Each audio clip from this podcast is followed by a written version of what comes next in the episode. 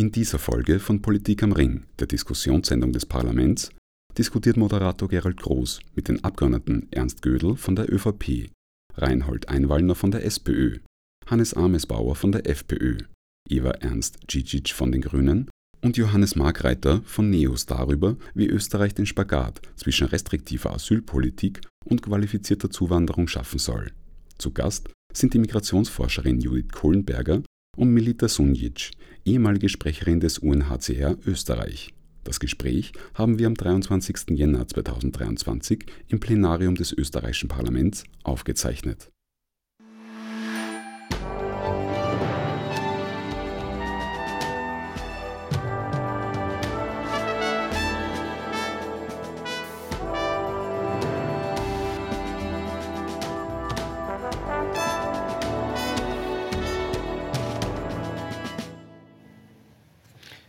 Meine Damen und Herren, herzlich willkommen. Ich begrüße Sie bei Politik am Ring und das ist eine ganz besondere Ausgabe. Auch wir sind mit dem Nationalrat, mit den Abgeordneten und den Mitarbeiterinnen und Mitarbeitern des Hohen Hauses mit übersiedelt aus der Hofburg hierher ins alte, aber völlig neu renovierte und vor kurzem feierlich eröffnete Hohe Haus am Ring. Und so melden wir uns heute zum ersten Mal aus dem sogenannten Plenarium da, wo auch die Demokratiewerkstatt zu Hause ist. Und wir haben die Übersiedlung zu einem kleinen optischen, für eine kleine optische Runderneuerung unserer Sendung genützt. Damit aber auch schon zum Thema. Die Pandemie, der Krieg in der Ukraine, die Energiekrise und die Teuerung haben einen Themenkomplex vorübergehend zumindest in den Hintergrund gerückt, nämlich Asyl und Migration. Nach dem Steigen der Aufkriegszahlen an der Aufgriffszahlen natürlich äh, an der Grenze zu Ungarn im Jahr 2022 äh, war schnell von einem zweiten 2015 die Rede und dass die anstehenden Landtagswahlen dazu beigetragen haben und noch immer beitragen, die Tonalität in dieser Thematik zu verschärfen, steht auch außer Frage. Abschieben also oder aufnehmen. Österreich zwischen Asyl und Zuwanderung. Darüber wollen wir heute diskutieren in Politik am Ring und zwar mit Reinhold Einwallner von der SPÖ. Mit Hannes Amesbauer von der FPÖ. Guten Abend. Mit Eva Ernst Djecic von den Grünen. Mit Ernst Gödel von der ÖVP. Und mit Johannes Margreiter von den NEOS. Außerdem sage ich herzlich willkommen äh, zu unseren beiden Expertinnen, Judith Kohlenberger von der Wirtschaftsuniversität Wien. Herzlich willkommen. Und Melita Schunic von der, also ehemalige, muss man sagen, Pressesprecherin des UNHCR in Österreich. Herzlich willkommen. Mehr als 100.000 Menschen haben 2022 in Österreich Antrag auf Asyl gestellt. 15 Prozent der Verfahren endeten mit einem positiven Asylbescheid.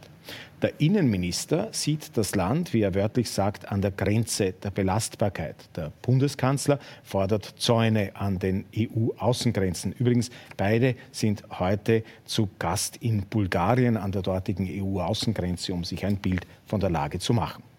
Auf der anderen Seite beklagt die Wirtschaftskammer zum Beispiel, dass 270.000 Fachkräfte und Arbeitskräfte im Land fehlen.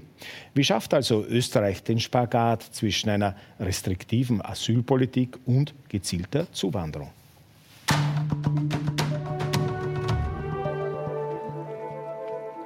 (2015) Am Höhepunkt der Flüchtlingskrise verzeichnet Österreich 88.340 Asylanträge. Im Jahr 2022 waren es von Jänner bis November 101.757.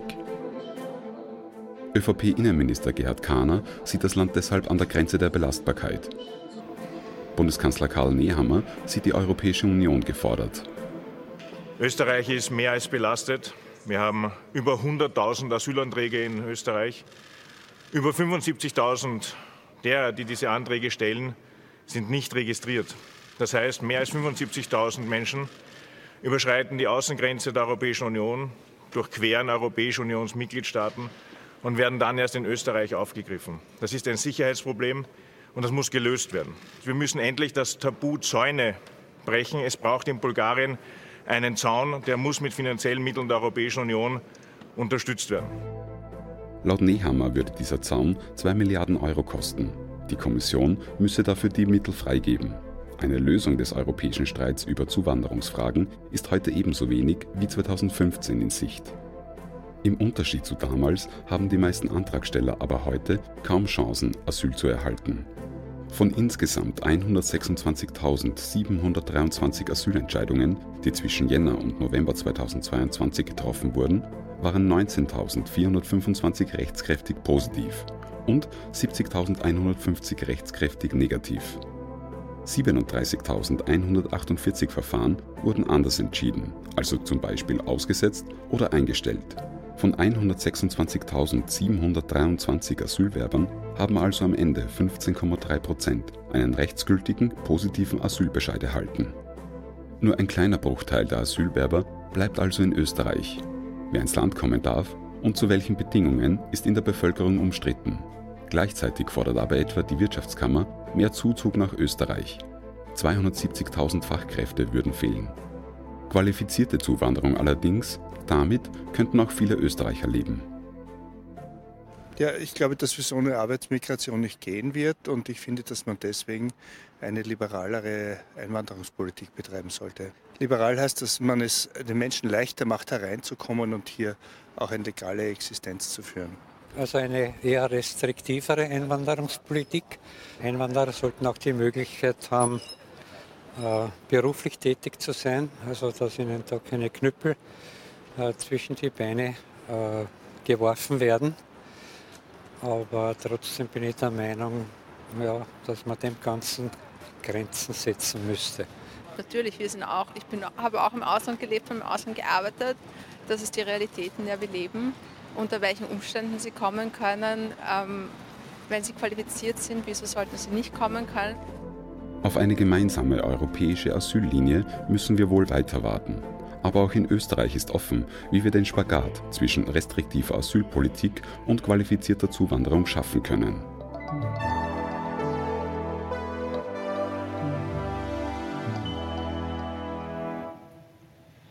Und hier sind wir wieder im Politik am Ringstudio aus dem alten, neu renovierten Parlament. Wir sind hier im Plenarium. Äh, auch wenn Sie jetzt schon viele Zahlen verdauen mussten, eine möchte ich noch hinzufügen. Seit 2015 ist der Anteil der Bevölkerung mit äh, Migrationshintergrund und das sind laut Statistik Austria jene Menschen, bei denen beide Elternteile im Ausland geboren sind, von ohnehin schon hohen 21,4 Prozent auf 25,4 Prozent gestiegen. Ein Viertel aller Österreicherinnen und Österreicher also. Das ist deutlich mehr als in den USA und wird nur von wenigen Staaten übertroffen. Man könnte also sagen, sagen, de facto ist alles klar, politisch vielleicht nicht. Daher die Frage am Beginn äh, an die Politikerinnen und Politiker äh, in dieser Runde.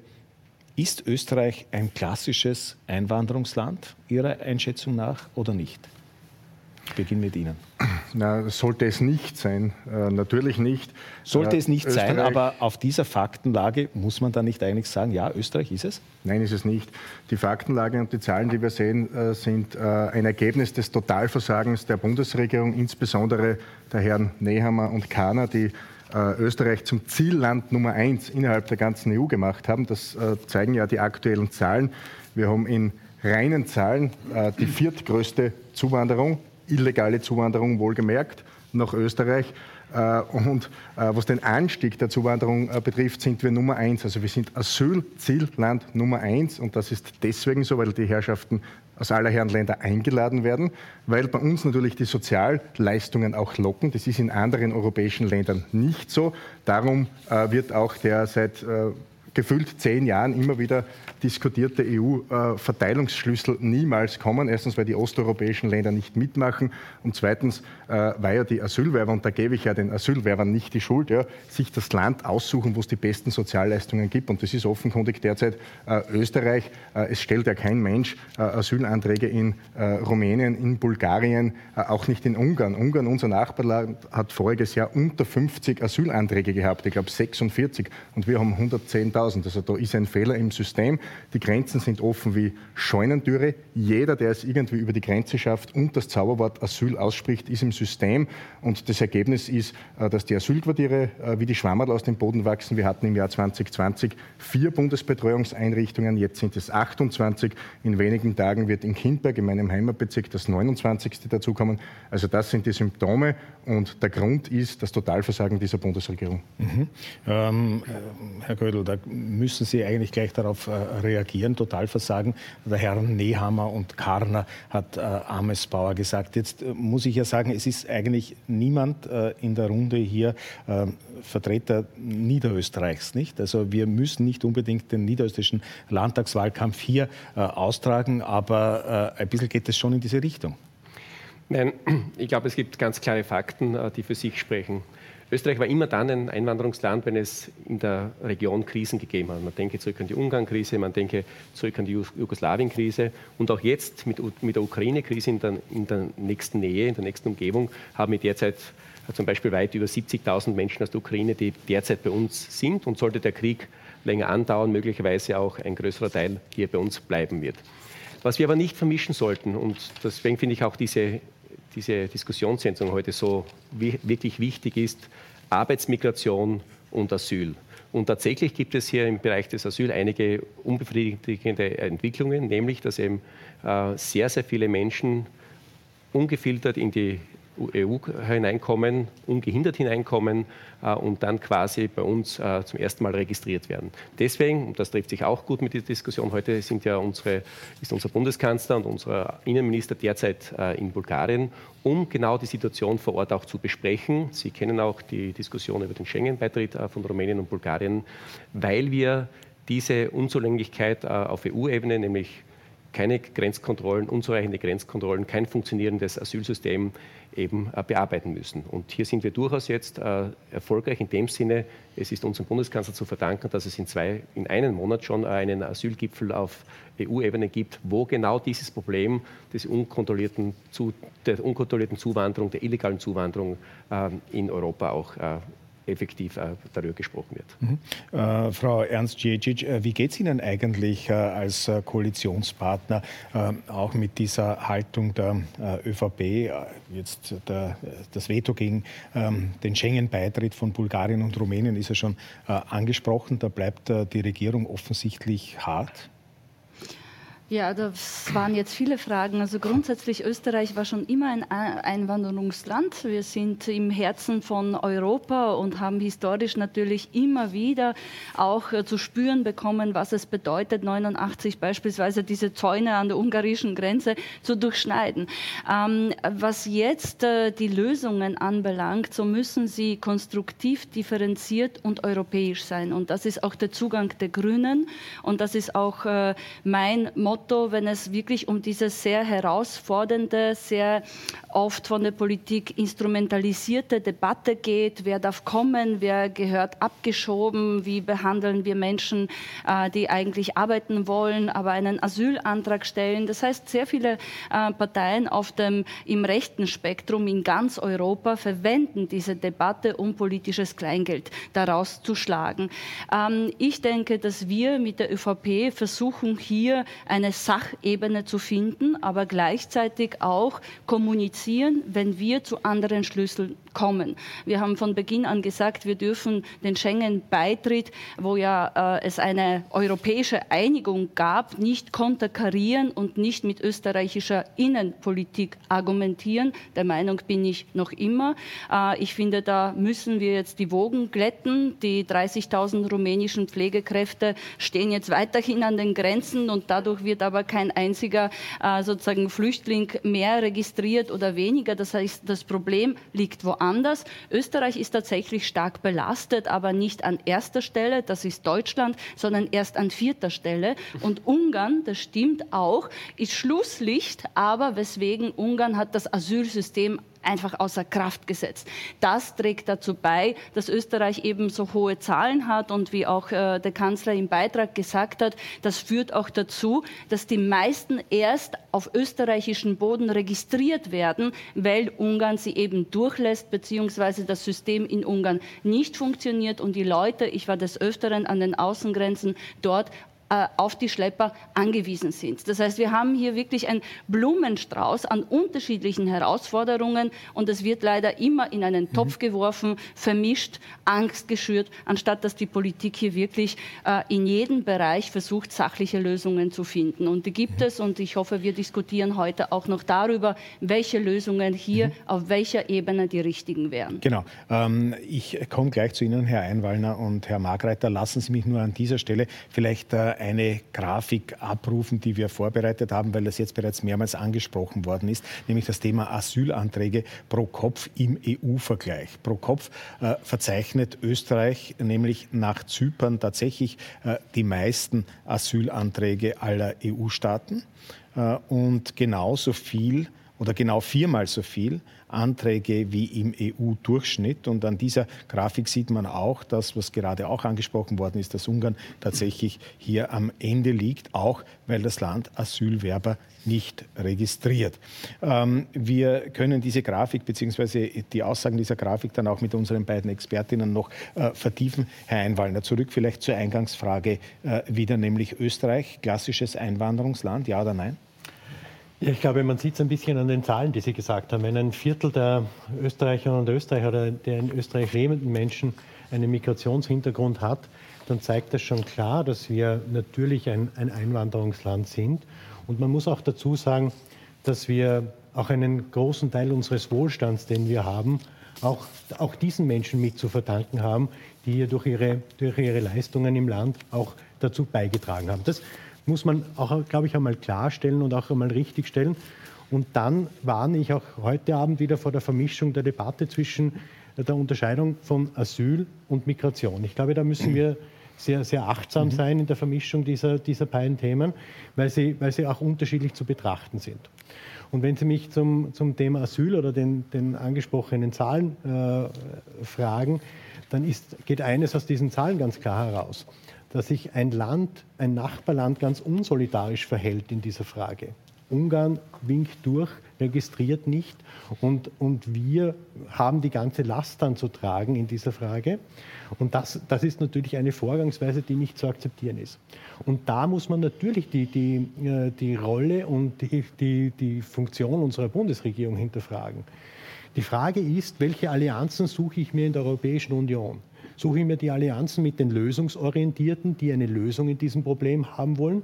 Oder gehe ich den Weg, den die Bundesregierung geht und, und verbünde mich mit jenen, die eigentlich destruktiv sich verhalten in diesem, in diesem Bereich, wie Orban in Ungarn, der, der dieses, dieses Thema Asyl und Migration sehr, sehr stark nutzt, sehr populistisch nutzt. Mhm. Und ich glaube, es ist wichtig, dass wir auf europäischer Ebene uns andere Verbündete suchen, die ähnlich belastet sind, aber die einen, eine Lösung suchen. Mhm. Und Lösungsvorschläge liegen ja, auf der, liegen ja auf der Hand. Es braucht endlich endlich brauchen wir ein europäisches Asylsystem mit gleichen Kriterien, mit gleichen, mit gleichen Standards europaweit.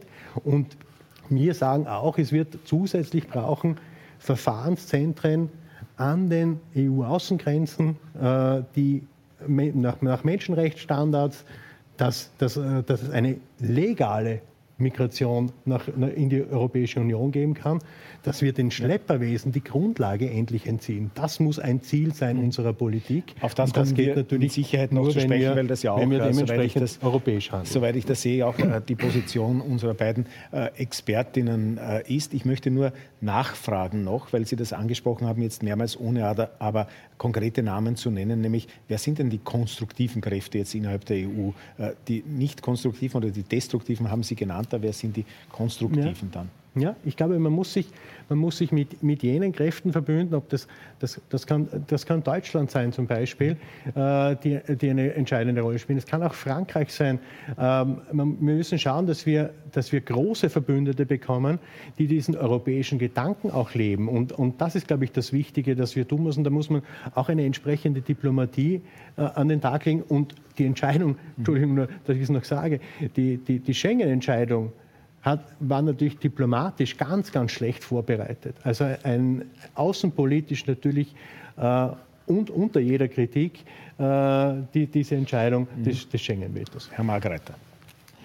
Ja, ich denke, dass uns äh, Etikettierungen wie Einwanderungsland ja oder nein oder auch dieses Zahlenmaterial nicht sehr viel weiterbringen. Wo müssen wir anknüpfen? Wir müssen an zwei Sachen anknüpfen. Wir sind ein Rechtsstaat. Wir haben Gesetze und wir sind Mitglied der Europäischen Union und übrigens auch der darüber hinausgehenden Weltgemeinschaft. Wir haben völkerrechtliche Verpflichtungen, wir haben europarechtliche Verpflichtungen und innerstaatliche Verfahren. Und ein funktionierendes Asylsystem muss einfach beides erfüllen. Das muss auf der einen Seite Schutz gewähren, wenn ein Schutzgrund vorliegt, wenn das in einem rechtsstaatlichen Verfahren festgestellt ist. Und auf der anderen Seite natürlich auch, wenn es an einem Schutzgrund fehlt, die Konsequenzen daraus ziehen. Das kann gar nicht zur Diskussion stehen in einem Rechtsstaat. Dazu kommt noch zusätzlich als österreichisches Interesse neben der Frage des Schutzes, den wir einfach als Mitmenschen äh, unseren globalen Mitmenschen schuldig sind, wenn sie Verfolgung leiden, wenn, sie, wenn, sie, äh, wenn ein Asylgrund vorliegt, das Eigeninteresse, das vom Arbeitsmarkt her geprägt wird. Das heißt also, latent liegen mehr Interessen schon da, dass wir, und zwar nicht nur wegen dem Arbeitsmarkt, sondern auch wegen der Bevölkerungsentwicklung, Zuzug brauchen. Weil wenn wir keinen Zuzug haben würden, würden wir aussterben in Österreich. Das muss uns klar sein. Und daher glaube ich, dass wir auf der Basis von sehr strengen Gesetzen, die sind ja auch in der Zeit der, der Regierungsbeteiligung der FPÖ noch einmal strenger gemacht worden, diese, dieser Rechtsrahmen ist durchaus ausreichend. Wir müssen nicht neuerlich äh, am, äh, legistisch arbeiten, aber es läge an der Bundesregierung, äh, konsequent äh, zu vollziehen und auch sinnvoll Geld in die Hand zu nehmen, um Integration zu fördern. Da fehlt es weit. Und genau dort äh, fängt dann das an, dass bei der Bevölkerung, und diese Emotionen der Bevölkerung müssen wir ernst nehmen, dass bei der Bevölkerung natürlich Vorbehalte da sind. Da tun einige noch ihr Werk dazu, äh, die also in eine Glut noch hineinblasen und da Emotionen schüren, weil sie glauben, dass das politischen Ertrag bringt.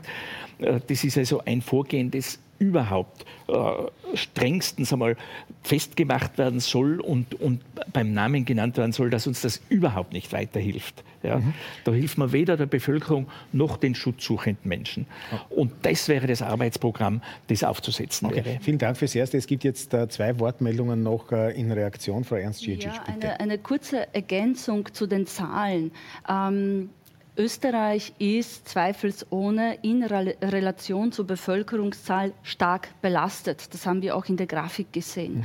Aber Sie haben selber eingangs gesagt, von den 100.000 Asylanträgen wurden 15 Prozent anerkannt. Und was ich meinte, sozusagen in der Hierarchie, steht als Zielland nicht Österreich, mhm. sondern eben andere Länder für die Menschen, die durch Österreich durchziehen, äh, sozusagen im Vordergrund. Und das ist, glaube ich, der Unterschied, weil wir hier mit den absoluten Zahlen operieren und sagen, es sind so viele. Und gleichzeitig mhm. wissen wir, dass wir es mit einem neuen Phänomen wirklich auch der Wanderarbeiter zu tun mhm. haben und die Menschen zum Beispiel weiter wollen nach Spanien, um dort in der Landwirtschaft zu arbeiten, aber natürlich auf österreichischem Boden Asylantrag stellen, aber dann trotzdem weiterziehen. Mhm. Also hier die also Zahlen ein wenig auseinander zu dröseln, genau, würde uns, glaube ich, auch weiterhelfen in der Bewertung. Wir sind halt das erste Land, wo sie registriert Gruppen werden. von Menschen, die es zu tun okay, haben. Genau. Ja. Äh, Herr Göll, ganz kurz. Da, da, muss ich, da muss ich gleich äh, mhm. schon einhaken und etwas zurechtdrücken. Das mhm. war auch aus meiner Sicht unvollständig beim, beim Trailer am Anfang. Mhm. Es stimmt, dass nur 15 Prozent einen positiven Asylbescheid erhalten haben.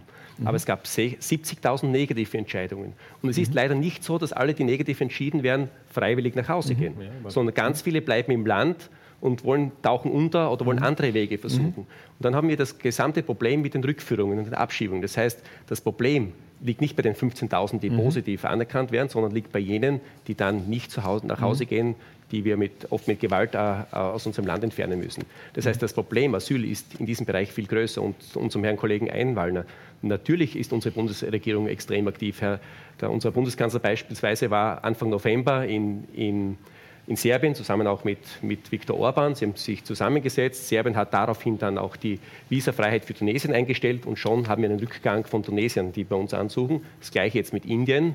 Also seit 1. Jänner ist äh, die Visafreiheit von Indien eingestellt und es ist bereits ein starker Rückgang auch von, von Anträgen aus Indien. Das heißt, unsere, unsere Regierung ist sehr aktiv. Und das, und das, zeigt sich auch. Mit Indien wurde im Übrigen auch noch eine Mobilitätspartnerschaft und eine äh, Migrationspartnerschaft vereinbart, dass eben 800, in Zukunft 800 äh, rotes Rotkarten an Inder ausgestellt werden, mhm. im Gegenzug zur Rücknahme von, von jenen, die, die abgelehnt werden. Also die Bundesregierung insgesamt ist auf vielen Fronten aktiv, um das Problem in den Griff zu bekommen. Wo wir einer Meinung sind, es geht nur gemeinsam auf europäischer Ebene. Und dazu braucht es mhm. Grenzschutz, dazu braucht es Anlaufstellen äh, an den Außengrenzen. Das ist auch ein klares Forderungspapier, das wir nach Europa tragen. Mhm. Weil Sie es jetzt kurz angesprochen haben, schauen wir uns vielleicht äh, für 2022 einmal an, woher tatsächlich die Asylwerber überwiegend gekommen sind.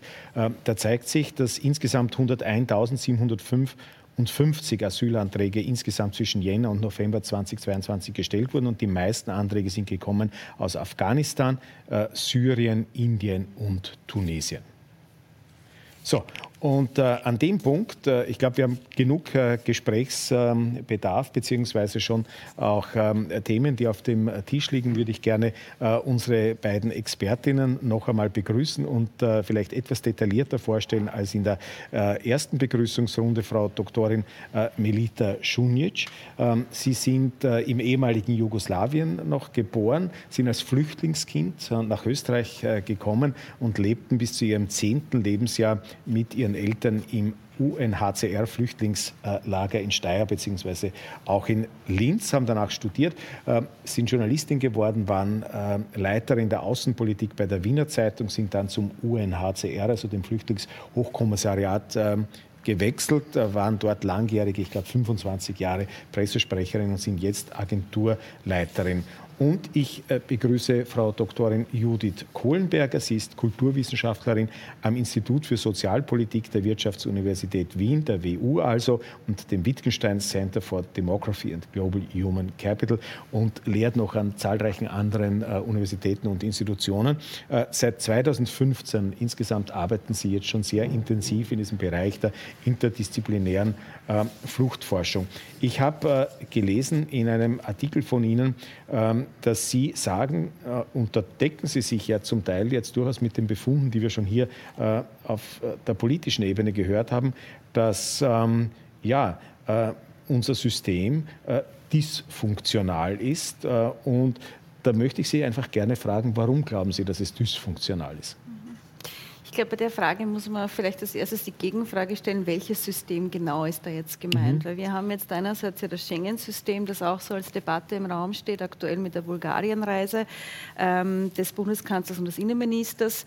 Ähm, da bin ich der Meinung, das Schengen-System ist vielleicht gar nicht unbedingt der richtige Adressat, wenn es um das Asylwesen und die äh, irregulären Ankünfte geht. Da ging es vielleicht eher um das Dublin-System, das Dublin-Abkommen, das de facto gar nicht mehr zur Anwendung kommt. Also da sind wir schon mal bei der Frage. Also das Dublin-Abkommen, dass äh, immer die Leute zurückgeschickt werden in das Land, äh, wo, wo, sie, zuerst, zuerst angekommen sind, also Ganz gelandet genau. sind. Mhm. Ganz genau. Ähm, das findet de facto nicht mehr statt. Schon seit vielen Jahren findet mhm. das einfach nicht mehr statt. Ähm, gleichzeitig ist es mir auch wichtig zu betonen, ähm, dass natürlich die Feststellung, ich habe sie auch getroffen, dass das System dysfunktional ist, eigentlich eine billige ist, wenn wir uns alle ehrlich sind, ähm, weil bevor wir überhaupt dahin kommen, neues, neues System, ein alternatives System vorzuschlagen oder Reformvorschläge auf den Tisch zu legen, und ich glaube, da gibt es ja schon sehr viele, soll sollte man sich vielleicht einmal anschauen, das jetzig bestehende System, was wird denn davon überhaupt noch umgesetzt, zur Anwendung gebracht und vor allem, wenn es nicht umgesetzt wird, was sind die Sanktionen dahingehend. Ich glaube, das zum Beispiel wäre ein ganz wichtiger Faktor beim Thema Ungarn. Ungarn ist meines Erachtens eines der wichtigsten Adressaten eigentlich für Österreich, wenn wir konkret unsere Asylantragszahlen senken wollen, weil de facto haben wir ja dort geltende Regelungen, die aber in Ungarn mehr oder weniger außer Kraft gesetzt werden werden und das bisher sanktionslos in der gesamten EU. Also das wäre für mich auch eine Ableitung bzw. eine Frage, die ich auch gerne in den Raum stellen möchte. Äh, die Frage von Sanktionen auf europäischer Ebene, Vertragsverletzungsverfahren, was auch immer. Das betrifft nicht nur Ungarn, das betrifft auch Griechenland. Griechenland hat in den letzten zwei Jahren die Grundrechts- und Unterbringungsstandards für geflüchtete Menschen, auch für Asylberechtigte bereits ganz massiv nach unten nivelliert. Und das hat bedeutet in der Praxis, dass Personen dort aufhältig waren, bereits legal aufhältig waren, aber de facto obdachlos und keinen Zugang zur Lebensmittelversorgung hatten. Und die haben sich dann auf eigene Faust auf den Weg in Richtung westliche oder nördliche EU gemacht. Das hätte man präventiv tatsächlich verhindern können, indem man auf Griechenland Griechenland mitunter auch mit Sanktionen eingewirkt hätte. Das alles passiert nicht. Also gar nicht die Frage, funktioniert das System nicht, sondern wie kommt es zu einer Durchsetzung der bestehenden Regeln, die überhaupt nicht mehr greifen können, weil sie auch sanktionslos bleiben. Mhm. Lassen Sie mich äh, noch ganz kurz die Gelegenheit gleich äh, nutzen, Sie zu fragen, wie Sie diese erste Runde jetzt auch empfunden haben hier. Äh, Sie sagen ja, dass der österreichische Migrationsdiskurs in den vergangenen Jahren unglaublich abgedriftet ist und alle politischen Parteien versuchen, sich in restriktiven Haltungen zu unterbieten gewissermaßen. Ähm, und Sie haben da den Begriff von der 3a-Politik äh, geprägt, nämlich Auslagerung, Abschottung, Abschreckung. Nach dieser ersten Runde äh, deckt sich Ihr Befund mit der politischen Realität? Also einerseits, nachdem ich auch schon einiges gewohnt bin, gerade weil ich sehr häufig zu diesem heiklen und aufgeladenen Thema Migration und Asyl diskutieren darf, finde ich, weil es eine sehr äh, zahme Runde und auch eine sehr schöne und äh, formelle Diskussion. Das finde ich mal begrüßenswert, muss ich sagen. Da hilft vielleicht der Rahmen des Hohen Hauses. Ähm, was ich aber auch feststellen muss, weil Ihre Eingangsfrage war, ähm, ist Österreich ein Einwanderungsland? Mhm. Ähm, ich finde, die Runde hat auch irgendwie verdeutlicht, ja, die Zahlen mögen das vielleicht hergeben, dass wir ein Einwanderungsland sind, aber wir verhalten uns irgendwie überhaupt nicht danach. Also wir haben erst sehr, sehr spät, viel zu spät meines Erachtens, in Österreich ein Integrationsgesetz und ein Integrationsjahrgesetz erhalten im Jahr 2017, nachdem wir seit Jahrzehnten eigentlich sowohl reguläre als auch Fluchtmigration in diesem Land ähm, gesehen haben. Und man sieht auch, dass das im Selbstverständnis erstens mal der Politiker, Politikerinnen, aber ich glaube auch im Selbstverständnis der Bevölkerung noch nicht so wirklich angekommen ist, was das eigentlich bedeutet, dass es da natürlich auch Regeln braucht, die wir vielleicht auch noch nicht in der Form gefunden haben, dass es auch ein neues Selbstverständnis im Umgang braucht. Das alles fehlt mir ein bisschen. Ähm, da kann man jetzt natürlich den schwarzen Peter nicht nur den PolitikerInnen zuschieben, das ist mir ganz klar. Aber ich finde, diese äh, erste Runde war schon äh, exemplarisch dafür. Mhm. Vielen, vielen Dank, Frau Schunic. Äh, wenn Sie sagen, und das tun Sie in verschiedenen äh, Beiträgen, habe ich das von Ihnen gelesen, gelesen, ähm, dass man das Asylsystem komplett neu denken muss. Äh, was konkret meinen Sie denn dann damit und äh, wie könnte so eine neue äh, Regelung ausschauen? Was ich damit meine, ist, dass äh, es ist irgendwie wie, wie täglich grüßt das Murmeltier. Ich hätte fast das Drehbuch schreiben können, was ungefähr wer sagen wird. Und das tun wir seit Jahren immer wieder. Sozusagen kommen dieselben Argumente, die oft emotional sind, ideologisch und nicht faktenbasiert und es geht nichts weiter. Mhm. Ähm, bevor ich zu den Lösungen komme, äh, Vielleicht einmal müssen wir Äpfel und Birnen auseinander glauben. Also jetzt die letzten Tage war ständig in den Medien, Österreich ist so schrecklich überlastet mit den über 100.000 Asylanträgen. Wie schaut denn das aus? Die Leute werden aufgegriffen an der Grenze. Das ist nur ein Symptom dafür, dass Österreich tatsächlich kontrolliert. Die werden aufgegriffen. Dann kriegen sie einen Brief in die Hand, wo sie zuerst, äh, zur Ersteinvernahme gehen sollen. Und die meisten fahren dann einfach weiter. Äh, ich habe mir die Zahlen angeschaut. Ähm, wenn man die Ukrainer herausrechnet, die Ukrainerinnen und Ukrainer, die wir in Österreich haben, dann haben wir jetzt 36.000 Menschen in der Bundesbetreuung.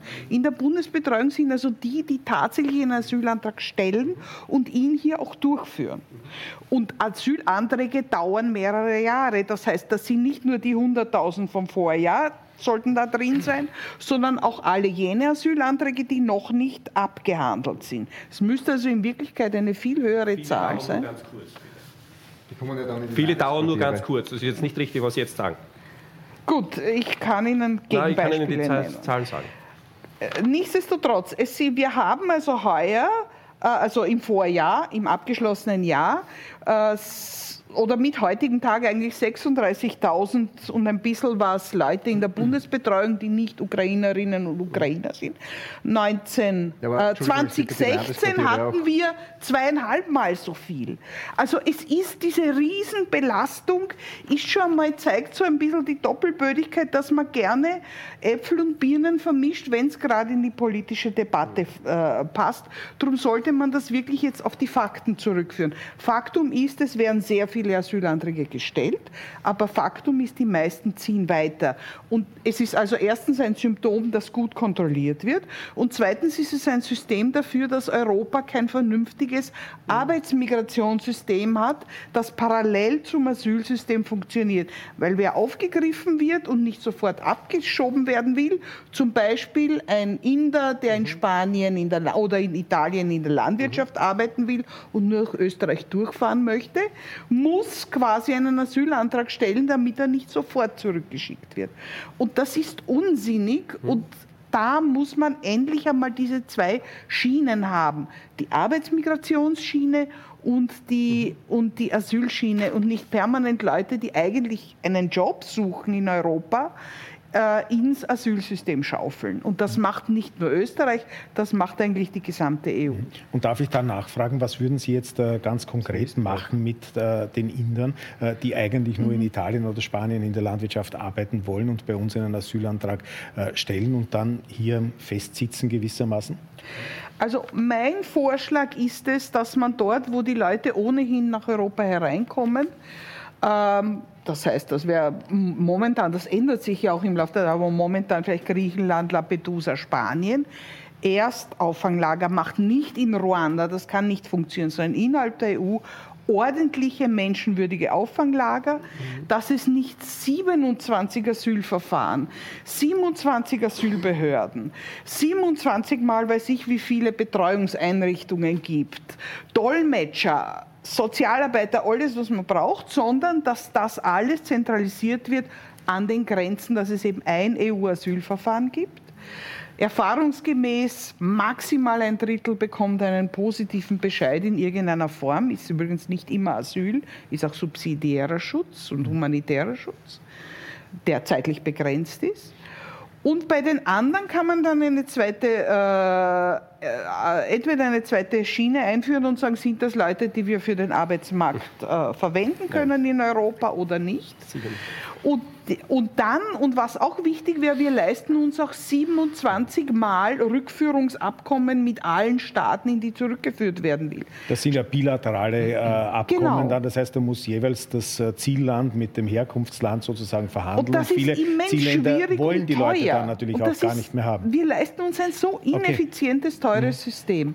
Und es ist auch unmenschlich für die Betroffenen, wenn die jahrelang in Asylverfahren hängen, irgendwo in Europa, und dann am Schluss mhm. doch abgelehnt werden und zurückgeschoben. Das kostet den Staat Geld und das kostet die Menschen Nerven und Menschenwürde. Es gibt da jetzt schon ziemlich viele äh, Wortmeldungen in der Runde. Lassen Sie mich trotzdem nur noch nachfragen, äh, aus Verständnisgründen letztlich auch, äh, weil Sie gesagt haben, wer schutzbedürftig ist, äh, darf also einreisen. Nur, was passiert dann mit diesen Leuten? Äh, wo gehen sie dann hin? Die meisten wollen ja in einige wenige Länder und dann haben wir ja sozusagen wieder diese Verteilungsdebatte. Das könnten, können sie sich dann nicht aussuchen. Und der Unterschied für die Aufnahmestaaten ist, sie müssen kein Asylverfahren mehr durchführen. Sie kriegen sozusagen Leute, die schon Schutz, deren Schutzbedarf schon äh, feststeht. Von, von wem? Und man kann direkt, ja. man kann direkt mit der Integration, mit dem Sprachenlernen, mit der, Arbe äh, mit, mit, der Integration in den Arbeitsmarkt mhm. beginnen. Also eine immense Ersparnis. Ja, ja. Äh, auf allen Seiten. Okay, lassen wir vielleicht nur ganz kurz die Frau äh, Kohlenberger noch und dann komme ich zu Ihnen. Eine, Machen wir wieder eine Runde bei Ihnen. Eine, hm? kleinen, eine kleine Ergänzung tatsächlich nur, weil ich äh, kann diesem Vorschlag auch sehr viel abgewinnen. Wir wissen beide gleichzeitig im aktuellen, in der äh, aktuellen europäischen Politik ist das leider derzeit noch ein bisschen weit weg. Ähm, mhm. Wir haben das Einstimmigkeitsprinzip. Ja. Ähm, mit den EU 27 wird das schwierig werden. Aber ein wichtiger Punkt, weil gefragt wurde, die wollen ja eh alle nur in einige wenige Länder. Wir wissen schon, dass ein Hauptgrund und auch, warum es derzeit zu diesem Aussuchen von gewissen Zielländern kommt, ist, weil wir sehr unterschiedliche Zuerkennungs- und Ablehnungsquoten in den einzelnen Asylverfahren pro Land mhm. haben. Und das hätten wir nicht mehr, wenn wir ein gemeinsames Asylverfahren haben für alle EU-Mitgliedstaaten und danach erst die Verteilung. Und ich glaube, weil vorher auch über die gemeinschaftliche Finanzierung von Grenzzonen gesprochen wurde, das wäre meines Erachtens viel wesentlicher, gemeinsam so ein Verfahren zu finanzieren, mhm. dass es dann durchgeführt wird in Mitgliedstaaten mit Außengrenzen, nämlich auf europäischem Territorium ganz wesentlich, und dann gemeinschaftlich auch verteilt wird. Ich glaube, die Zukunft kann nur in diesem mehr Europa und nicht weniger Europa liegen. Gleichzeitig die Realität sagt leider, das werden jetzt wird wahrscheinlich auch eingebracht werden als Einwand, wir sind de facto sehr weit davon entfernt. Das ist die Realität. Und da ja. sind wir wieder bei der Frage, wozu braucht man die ungelöste Asyl- und Migrationsfrage auf europäischer Ebene, um damit tatsächlich national in den Mitgliedstaaten politisches Kapital damit zu schlagen. Äh, es gibt viele Einwände jetzt. Ich habe es äh, registriert. Ich glaube, wir können, Herr Einwallner, mit Ihnen beginnen und wir gehen dann sozusagen wie in der Vorstellungsrunde einfach weiter vor. Bitte. Dankeschön. Ähm, gar kein Einwand. Ich kann das nur unterstreichen, was Sie sagen, weil, weil ich es auch eingangs gesagt habe. Ich glaube, wir brauchen ein europäisches Asylsystem und ein zentral, zentraler Teil müssen diese Verfahrenszentren an den EU-Außengrenzen sein. Aber auf europäischem Territorium ja oder nein? Das ist aus dem ja, vorschlag bisher nicht an, ganz... An den Außengrenzen und wenn es notwendig ist, also mir wäre es lieber an den, äh, auf europäischem Gebiet oder unmittelbar an der europäischen Grenze. Aber wichtig ist, dass es dort ein Verfahrenszentrum gibt, ein Zentrum gibt, wo entschieden wird, ob jemand asylberechtigt ist, ja oder nein. Das ist, glaube ich, ein ganz wichtiger Punkt. Wenn wir noch einmal die Zahlen ganz genau anschauen, Sie haben es ganz richtig gesagt, von den, von den äh, gut 90.000 Menschen, die in Grundversorgung sind in Österreich, sind 55.000 Ukrainerinnen und Ukrainer. Also wir sind bei 37.000, 38.000 Menschen, die in Grundversorgung sind. Wenn wir die, die, die, die Gruppe der Ukrainerinnen und Ukrainer, wo wir, wir heute hier auch in dieser Runde wahrscheinlich einig sind, dass es hier einen klaren Asylgrund gibt, weil es Kriegsvertriebene sind, weil es Krieg in Europa gibt, äh, das ist hoffentlich unbestritten. Aber wenn wir die wegrechnen, haben wir eine Zahl, die sich nicht wesentlich unterscheidet von Zahlen aus den Vorjahren. Nur vielleicht für den Herrn Amesbauer, oder? Also wie der Herr Kickl Innenminister war, waren über 60.000 Menschen in der Grundversorgung. Über 60.000 Menschen. 2018 über 16.000, 2019 waren es dann noch immer 42.000 Menschen in der Grundversorgung. Nur, dass man mal auch die, die Zahlen auf den Tisch legen. Also gelöst hat Schwarz-Blau gar nichts in dieser Frage, weil wir uns einbunkern in einer, national, in einer nationalen Denke diese, diese Frage können wir nur international lösen und die können wir nur europäisch lösen. Und wir müssen es europäisch angehen und mit diesem Ansatz angehen, den Sie jetzt beschrieben haben. Wir brauchen einheitliche Asylverfahren, einheitliche Standards und dann ist das ein, ein wesentlicher Punkt. Und zur, zur äh, Arbeitsmigration, jetzt haben Sie in der Grafik mhm. gezeigt, dass die Inder, glaube ich, die dritt, dritt oder viertstärkste Gruppe mhm. waren. Mhm. In der Grundversorgungsgruppe, wenn man sich die, die, die Zahlen in der Grundversorgung anschaut, da kommen die, die Inder gar nicht mehr vor unter den Top unter den, äh, unter den Top weil sie, weil sie durchziehen durch Österreich, weil sie gar nicht Asyl wollen in Österreich. Es ist kein Asyl, keine Visafreiheit mehr kein Asylbedarf. Es braucht hier eine Lösung der Migration. Also, wir brauchen europäisch eine Strategie für Asyl. Und wir brauchen zusätzlich eine Migrationsstrategie auf europäischer Ebene. Und natürlich müssen wir uns auch auf nationaler Ebene Gedanken machen, wie wir, äh, wie wir, welche Migrationsansätze wir wollen und brauchen. Aber vielleicht kommen wir da, mhm. dazu noch, noch in weiterer Folge. Okay, Herr Amesbauer, jetzt sicher ein Einwand. Naja, ein Einwand, aber auch einiges zum Klarstellen, weil es ist ja einiges in den Raum gestellt worden. Zum ersten, was der Kollege Einwallner gesagt hat, äh, und der Kickel, äh, kann ich einen ganz einfachen äh, Vergleich bringen von den rund 110.000 äh, Asylwerbern, die wir jetzt haben in Österreich, Asylanträgen, die gestellt wurden, äh, sind 92 Prozent originär. Das bedeutet Erstantragsteller. Ja. Und der Rest sind Mehrfachantragsteller, also Menschen, die mehr, mehrmals äh, den Antrag stellen, Nachzügler und so weiter, ja, also Familiennachzug und so, also 92 Prozent originär von 110.000. 2018, als ein freiheitlicher Innenminister, nämlich äh, Kickel, in Verantwortung war, hatten wir 13.700 Asylanträge und da waren 42 Prozent originär, also Erstantragsteller. Das heißt weniger als die Hälfte. Und das, was der Kollege Einwahlen eingesprochen hat von der Grundversorgung, das ist schon richtig. Ja. Äh, aber da muss man schon bedenken, dass da ein massiver Rückstand da war und Herbert Kickl nur eineinhalb Jahre im Amt war. Also das einmal zu dem äh, Thema. Äh, das andere war, es wird mir da trotzdem noch zu viel vermischt. Wir haben einerseits äh, gesagt, ja, äh, und dem stimme ich natürlich zu, dass wir Asyl und Migration trennen müssen, ja, aber dann wird wieder in den Raum gestellt, na, die sollen doch arbeiten dürfen. Mhm. Erstens, äh, wenn man asylberechtigt ist, ab dem ersten Tag des positiven Asylbescheids hat man vollen Zugang zum Arbeitsmarkt.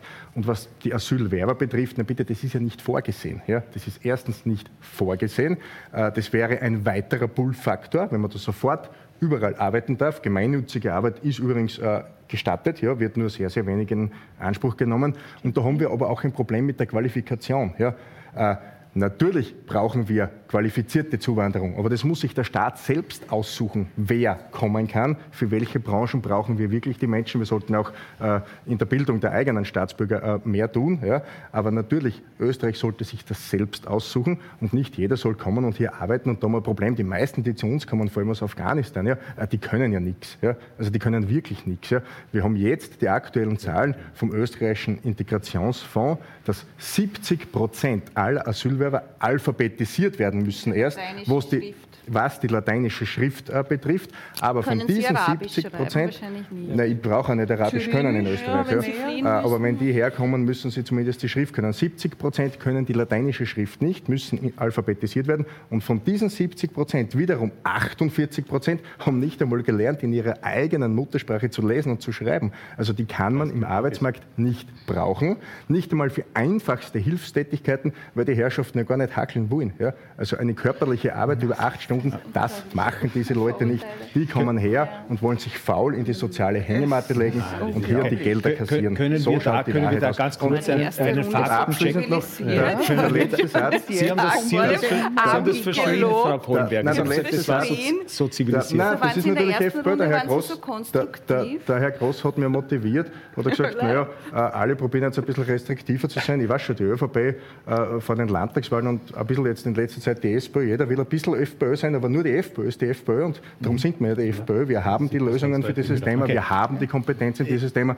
Und letzter Satz jetzt, weil das auch gefallen ist, äh, ich verwehre mich entschieden gegen ein europäisches Asylsystem. Es kommt ja sowieso nicht. Mhm. Abgesehen davon brauchen wir jetzt schnelle Lösungen. Das ist eine akademische Diskussion, äh, die hat einen, einen ewig langen Bart, der wickelt sich schon um den, um den Sesselstuhl von mir, dieser Bart. So, so alt ist diese Diskussion. Aber entschuldigen Sie, wird nicht kommen. Diskussionen haben auch nicht, einen langen Bart. Ich will nicht, und das Sie wollen die Österreicher auch nicht, dass eine Frau von der Leyen ent, äh, entscheidet, wer zu okay. uns kommt. Das muss nationalstaatlich entschieden werden. Okay, äh, ich, weil wir zu, zum Thema Vermischung, ich möchte nur sagen, wir haben uns eigentlich vorgenommen, dass wir das Thema Arbeitsmigration sozusagen in die zweite Hälfte der Sendung äh, nicht verlagern, sondern dort dann noch schwerpunktmäßig behandeln. Also dieses Thema, vielleicht wenn Sie das ja, die Forderung noch weiter. Äh, natürlich ist es schwer, sozusagen diese Themen dann immer ganz äh, konsequent zu trennen. Ähm, Frau Ernst-Djicic.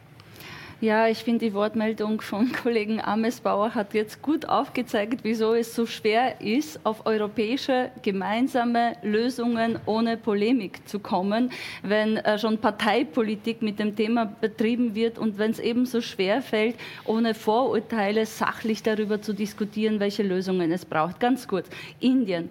Äh, die Anerkennungsquote der Inder in Österreich, äh, Asylanerkennungsquote ist genau null. Wir haben gewusst, äh, die kommen äh, durch die Visafreiheit ja. durch Serbien. Es gibt jetzt mhm. das Abkommen ja. mit Serbien zum einen, es gibt jetzt ein also, Abkommen mit Indien zum anderen, wo es eben ganz stark auch darum geht, den Indern den Arbeitsmarktzugang zu ja, ermöglichen, richtig. wenn sie entsprechende Qualifikationen haben. Das ist das eine. Mhm. Rückkehrzentren war das Thema. Das ist ja nicht eine Idee, die erst umzusetzen wäre, sondern faktisch geschieht genau das jetzt schon, äh, weil die Länder an den Außengrenzen um Griechenland Griechenland äh, aufzugreifen, machen ja nichts anderes, als die Leute aufzufangen, in geschlossenen Lagern mittlerweile jahrelang festzuhalten unter wirklich menschenunwürdigen Zuständen, ohne irgendeine Perspektive, dass irgendwer prüft, haben sie ein Anrecht oder nicht. Mir haben dort Frauen gezeigt, zum Beispiel in Moria, durchaus ihre Anerkennung Anerkennungsbescheide, keinen kümmert das irgendwas. Ähm, das heißt, äh, das gibt es schon in Ansätzen und es funktioniert eben nicht, beziehungsweise in Griechenland haben wir gesehen, äh, wie, äh, wie das auch missbraucht werden kann, wiederum von der Innenpolitik, von der griechischen in dem Fall. Ähm, dritte Sache, auch wenn Sie sagen, über Arbeitsmarktpolitik reden wir ein bisschen später, vielleicht nur perspektivisch. Solange die Union keine Sozialunion ist, solange die Union nicht eine gemeinsame Außen-, Sicherheits- und Arbeitsmarktpolitik hat, äh, wird es sehr schwierig sein, zu einem äh, gemeinsamen Asylsystem zu kommen. Wir verhandeln diesen Asyl- und Migrationspakt schon seit Ewigkeiten gefühlt und immer wieder gibt es Länder, da gebe ich äh, dir recht, mit wem man sich verbündet, sollte man sich da genauer anschauen. Immer wieder gibt es Länder, die das wirklich aus rein innenpolitischer Überlegung konterkarieren. Und genau das ist das Problem, wieso wir keine europäische Lösung haben, weil da bin ich durchaus bei Ihnen. Wir hätten gemeinsame Kriterien, die sich an der Genfer Flüchtlingskonvention äh, orientieren, die sich an der Grundrechtecharta äh, orientieren. Das ist ja alles vorhanden, das ist ja alles verschriftlich. Wir müssen das jetzt nicht neu erfinden. Wir müssen uns eigentlich nur daran halten. Und ich glaube, wenn wir das verlagern würden auf eine europäischer Ebene könnte das sachlicher funktionieren, als wenn wir eben Parteipolitik auf den Rücken von den Menschen machen, die sich auf den Weg machen. Und letzter Satz, wir haben es gesehen, ähm, äh, Afghanistan steht an erster Stelle. Na wieso? Wir wissen alle, die Taliban haben dort die Macht übernommen. Die Frauen dürfen nicht mehr arbeiten, nicht mehr auf die Straße, nicht mehr in die Schulen. Äh, sie werden dort terrorisiert. Alle Minderheiten werden verfolgt, umgebracht. Natürlich machen sich die Leute auf den Weg. Zweites Land, Syrien. Was passiert gerade in Syrien? Erdogan, äh, die Türkei versucht dort eine Sicherheitszone zu errichten und die Kurden sitzen wieder auf den Koffern. Das heißt, wer zu uns kommt und überhaupt wer Anrecht auf Asyl bekommt, hängt ja damit zusammen, dass die Menschen sich eben vor einer dezidierten, einer sehr konkreten Gefahr auf den Weg nach Europa machen. Das heißt, es ist auch eine geopolitische, es ist auch eine außenpolitische, eine sicherheitspolitische Frage, ob die Menschen kommen oder nicht. Mhm. Wenn wir möchten, dass aus Syrien nicht so viele kommen, müssen wir auch mit der Türkei reden. Wenn wir mhm. möchten, dass aus der Ukraine nicht so viele kommen, müssen wir auch Klartext mit Putin reden. Das wollte ich noch mhm. einbringen in die Debatte, weil es auch diese Metaebene braucht, wenn wir zu Lösungen kommen kommen wollen. Mhm. Äh, lassen Sie mich vielleicht an dieser Stelle nur auf ein Thema noch äh, zu sprechen kommen, das Sie jetzt auch angezogen haben, nämlich äh, wer kommt eigentlich zu uns? Äh, Verteilung nach Alter und äh, Geschlecht, weil das auch nicht ganz unwesentlich ist, ja. weil es natürlich äh, die Debatte ja doch auch wesentlich mitbestimmt und vor allem auch die Emotionen. Im Vergleich zu früheren Fluchtbewegungen, weil Ungarn 1956 zum Beispiel schon angesprochen worden ist oder auch die Kriegsflüchtlinge aus dem Balkan in den 90er Jahren, ist die Struktur der Asylwerber heute nämlich eine gänzlich andere. Mhm. Der überwiegende Teil der Flüchtlinge äh, sind nämlich äh, Männer. Wenn ich da die Grafik, auf die Grafik jetzt verweisen darf, 91 äh, Prozent Prozent äh, sind äh, männlich und 8,7 Prozent äh, weiblich. Mehr als 80 Prozent übrigens der männlichen Asylwerber sind zwischen 15 und 35 Jahre alt. Nur damit wir das sozusagen jetzt auch gesehen haben. Aber Herr Gödel, ich möchte jetzt zu Ihnen noch kommen. Ich bin sehr dankbar für diese mhm. Grafik, weil in der Hinsicht bin ich wirklich perplex, was Sie, Frau Sunic, hier gefordert haben, nämlich dass jene, die abgelehnt werden, quasi überprüft werden sollen, ob sie nicht äh, die geeigneten Kandidaten für die Arbeitsmigration werden. Wir sehen hier diese Asymmetrie, dass sehr, sehr, sehr viele Männer, junge Männer kommen. Das kann nie eine Basis sein für eine, für eine gelingende äh, Arbeitsmarktintegration. Und lieber Eva, wenn du jetzt sagst, ja, wir brauchen europäische Lösungen. Ja, genau das Schengen-System ist eine der wenigen europäischen Lösungen, die wir eigentlich haben, nämlich einen gemeinsamen Raum mit einer gemeinsamen Außengrenze. Und da ist es ja nur logisch, wenn dieser Raum nicht funktioniert, dass wir uns hier auf die Hinterbeine und auf die Hinterfüße stellen. Äh, wenn, wenn ich ein Haus, ein zweistöckiges Haus habe und ich möchte einen dritten Stock drauf bauen und ich komme drauf, dass das Fundament aber im Bröckeln ist, dann, dann versuche ich zuerst einmal das, oder werde ich zuerst einmal das Fundament neu richten und dann erst den dritten Stock drauf bauen. Und so ist es auch bei Schengen. Jetzt müssen wir die Basis neu schaffen, dass Schengen überhaupt funktioniert und dann können wir erweitern.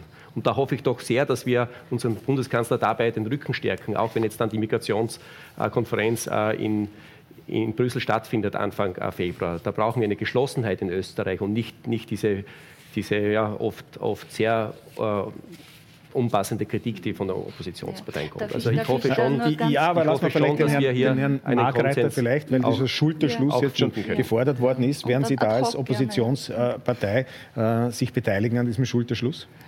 Ja, es ist jede konstruktive Idee natürlich willkommen. Ähm, worauf ich noch eingehen will, gesondert, das ist das Thema Europa. Natürlich, da glaube ich, sind wir uns einig, abgesehen vielleicht vom Kollegen Amesbauer, der zwar richtig feststellt, dass es derzeit überhaupt nicht funktioniert, aber wir, glaube ich, in der Mehrheit werden schon der Auffassung, natürlich jeder Aufwand, jede Mühe, Europa zu bewegen, da einen gemeinsamen Weg zu gehen, muss es uns wert sein. Nur, wie können wir das glaubwürdig vermitteln, wenn wir selber in vielen Bereichen Euro, die gemeinsame europäische Idee ganz offensiv unterlaufen. Ich erinnere äh, Schengen. Schengen ist etwas, wo wirklich die Bevölkerung einen absoluten Mehrwert vom gemeinsamen Europa spürt. Ja. Ich komme aus Westösterreich. Seit acht Jahren, seit 2015, werden die Grenzen zwischen Deutschland und Österreich, zwischen Bayern und Österreich kontrolliert. Schengen hin oder her. Das ist da wurscht, wenn es ja. tagespolitisch opportun ist, zu sagen, wir machen Grenzkontrollen, weil es ja so gefährlich ist, äh, dann ist die gemeinsame europäische Idee gleich einmal nicht mehr so wichtig. Und vor diesem Hintergrund, wenn Politiker so agieren, werden wir auch für dieses Problem, das noch viel komplexer ist, keine Meter machen, keine europäischen. Das heißt mit anderen Worten, und deswegen ist ja die Themenstellung Österreich zwischen Asyl und Zuwanderung die richtige. Wir müssen uns heute und hier fragen, welche Möglichkeiten haben wir, damit wir dieses Problem, der, das, Asylproblem so lösen, dass die Bevölkerung damit leben kann. Dass nicht ständig das ein Thema ist, wo man der Bevölkerung Angst macht, wo man sagt, wir sind überfordert ich spüre also diese Überforderung wirklich nicht. 20.000 äh, Asylwerber sollten für eine Bevölkerung von 9 Millionen nicht das ganz große Problem sein.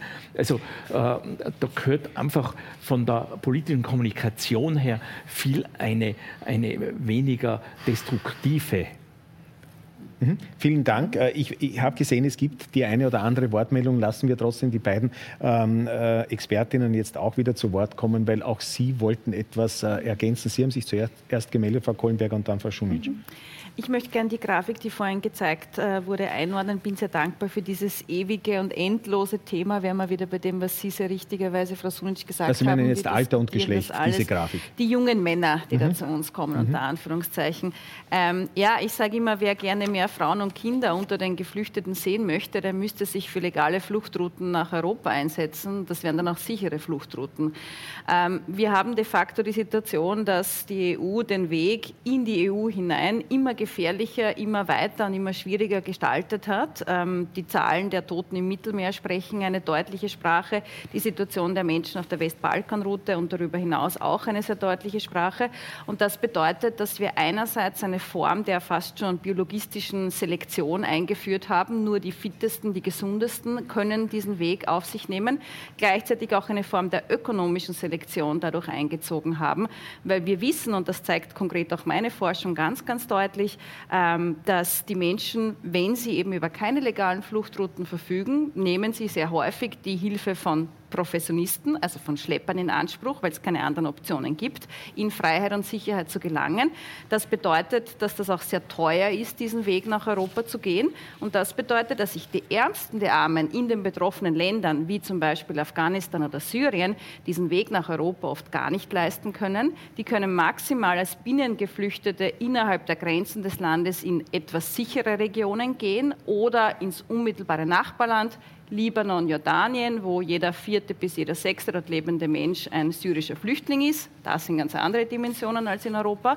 Und die, die sich leisten können, über das entsprechende Kapital und Einkommen verfügen und auch entsprechend robust sind, ja, die können diesen Weg, sehr gefährlichen Weg, mit der Hilfe von Schleppern auf sich nehmen. Ah, und das, ja, Weg. genau, aber dabei ein illegaler Weg und dann kann man nicht genau. das Wort reden. Und wenn wir aber tatsächlich es versuchen würden, neben dieser Festung Europa, an der auf allen Ecken und Enden Kontinenten gebaut wird, auch auf ein wesentliches Element von Festungen, nämlich Zugbrücken nicht zu vergessen, dann würden wir auch diese Selektion nicht mehr in dieser Härte sehen. Zugbrücken in dem Fall, in dieser Metapher, wären legale genau. Zugangsmöglichkeiten. Okay, aber da auch möchte ich trotzdem Sie noch ein bisschen äh, bitten, konkreter zu werden. Wie kann so eine legale äh, mhm. Fluchtroute, wie schaut ein legaler äh, Weg aus eigentlich, ganz konkret jetzt? Also Österreich hat da viele Erfahrungswerte. Auch wir hatten vor gar nicht lang, zu, allzu langer Zeit noch humanitäre Aufnahmeprogramme in Österreich.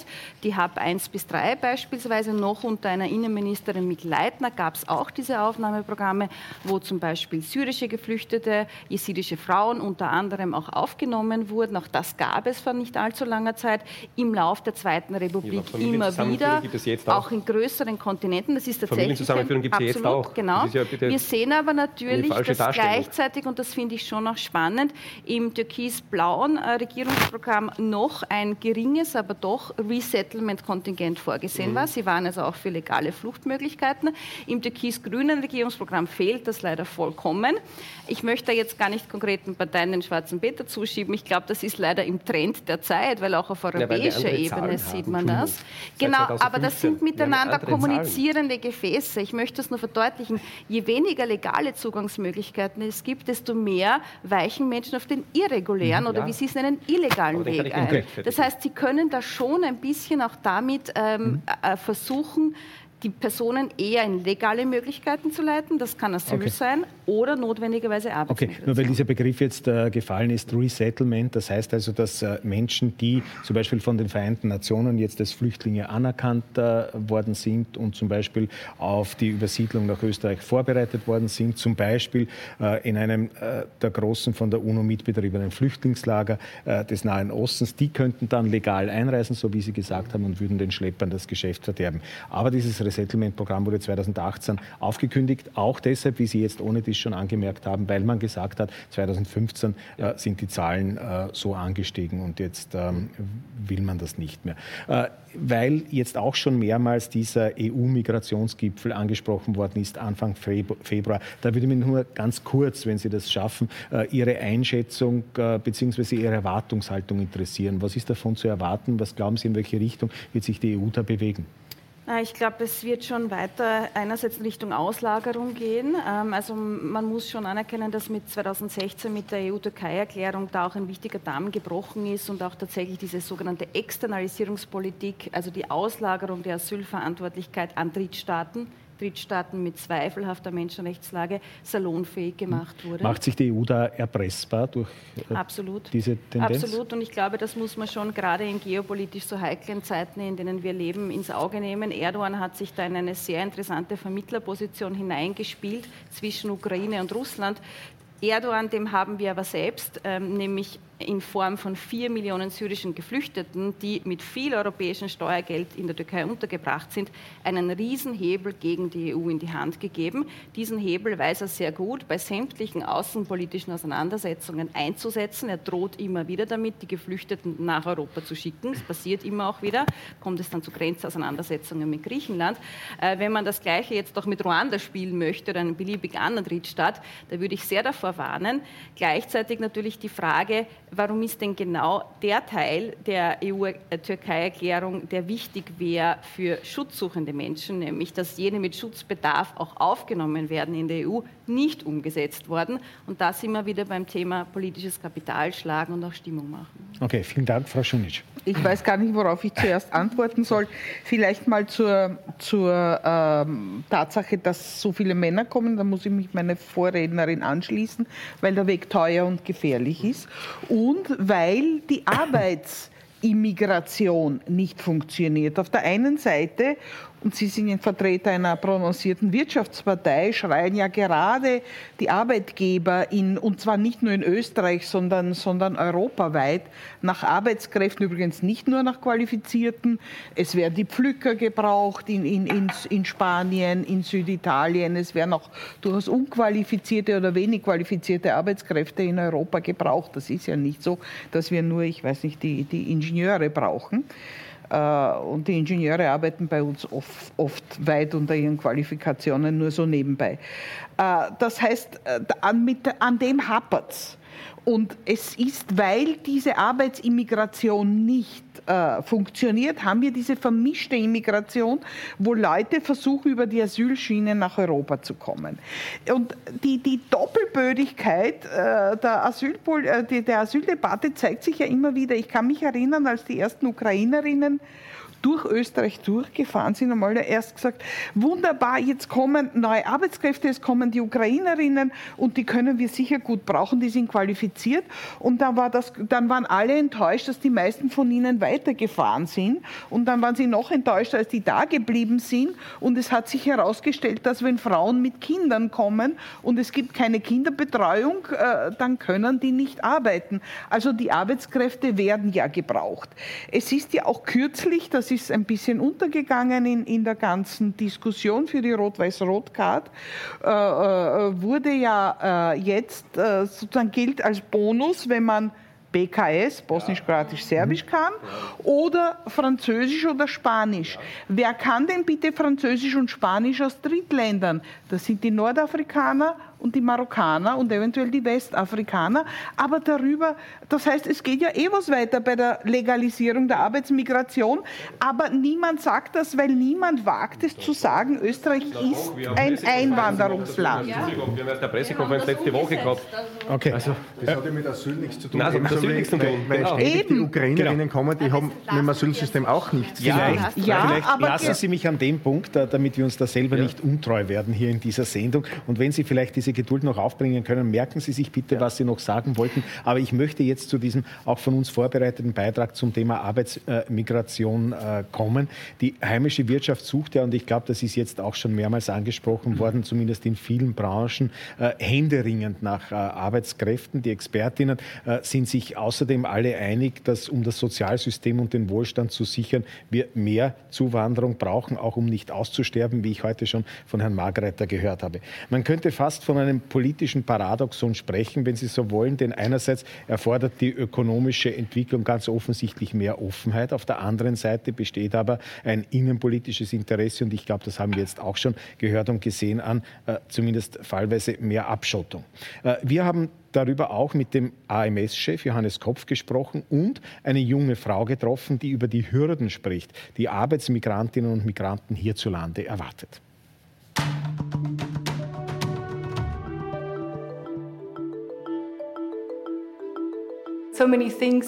Im Leben passiert so viel Unerwartetes. Vor genau einem Jahr wusste ich nicht, dass ich nach Wien kommen würde. Maria ist Ukrainerin, lebt aber seit Jahren in Krakau. Vor knapp einem Jahr bekommt ihr polnischer Lebensgefährte Pavel ein Jobangebot in Österreich. Maria will ihn begleiten. Die Uni-Absolventin kommt nicht als Flüchtling, weil sie schon seit Jahren in Polen lebt und arbeitet. Deshalb sucht die Marketingfachfrau um die Rot-Weiß-Rot-Karte an. Das ist eine Kombination aus Aufenthalts- und Arbeitsgenehmigung für Menschen aus Drittstaaten. Wir haben eine Zuwanderung, die mit der Rot-Weiß-Rot-Karte organisiert ist. Da wird definiert, äh, welche Berufe besonders nachgefragt sind. Da kann man vereinfacht sagen, es sind alle ganz Hochqualifizierten. Und je niedriger man mit der Qualifikation, meistens auch mit dem Verdienst kommt, desto spezieller wird es. Ähm, da gibt es sozusagen abhängig vom konkreten Mangel in den betreffenden Regionen, aber auch österreichweit, gibt es dann auch noch so etwas wie eine Mangelberufsliste. Auf der stehen heuer äh, 98 Berufe drauf. Maria will sich in Österreich ein Leben aufbauen. Ihr erster Schritt? Einen Arbeitgeber suchen, der diesen Weg mit ihr gehen möchte. Obviously every company needs like the best people on board. Jedes Unternehmen braucht die Besten an Bord. Ich hatte Glück, weil mich mein Arbeitgeber unterstützt hat. Er war interessiert daran, dass ich genau für ihn arbeite. Er musste ein halbes Jahr warten, musste sich mit meinen Papieren und dem AMS beschäftigen. Ich glaube nicht, dass das jeder Arbeitgeber machen würde. I don't think that every employer would be like that. Marias Arbeitgeber will sie unbedingt und wartet, bis ihre Arbeitserlaubnis da ist. Doch das können oder wollen nicht alle Unternehmen. Ich habe gehört, dass manchmal die Unternehmen nicht warten wollen. Sie wollen zwar die besten Leute an Bord, aber sie wollen kein halbes Jahr oder Jahr warten. Deshalb sagen sie dann mitten im Prozess ab und der Antragsteller muss alles von vorne beginnen und sich nach einem neuen Arbeitgeber umsehen. Der österreichische Arbeitsmarkt braucht qualifizierte Kräfte, doch um deren Rekrutierung besteht ein weltweiter Wettbewerb. Österreich ist nicht unattraktiv an sich, aber Österreich ist ähm, attraktiv zum Beispiel für das europäische äh, Nachbarland. Die Diskussion war viel getrieben, ähm, auch aus, sage jetzt eher so Sicherheitsgesichtspunkten, ähm, Armutszuwanderung und so weiter. Äh, und äh, da haben ja Parteien auch durchaus, ich sage jetzt erfolgreich, äh, Politik gemacht mit dieser auch Schüren von Ängsten und so weiter. Ähm, das ähm, hat auf der einen Seite wahrscheinlich zu, zu, zu ich sage jetzt Vorbehalten geführt, auch unter der Bevölkerung, hat aber in Wirklichkeit auch möglicherweise die eine oder andere Spitzenkraft verschreckt. Als Maria die Zusage für die Rot-Weiß-Rot-Karte bekommt, ist sie glücklich.